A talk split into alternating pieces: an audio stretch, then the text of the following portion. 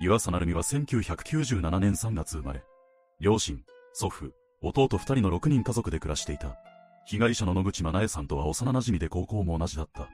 成美の家には頻繁に野口さんが遊びに来ており、一時期はこの家で同居していたというほど仲が良かった。成美は中学時代、ハリーポッター好きな普通の少女だった。所属していたテニス部では、後輩の面倒見も良く、テニスも上手と評判だった。だが、高校に入ると異性との交際が派手になり、深夜に男性のバイクに乗っているところを目撃されたこともあった。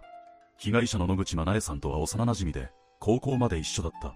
その後も、互いに夜の飲食店勤めだったこともあり、付き合いは続いていた。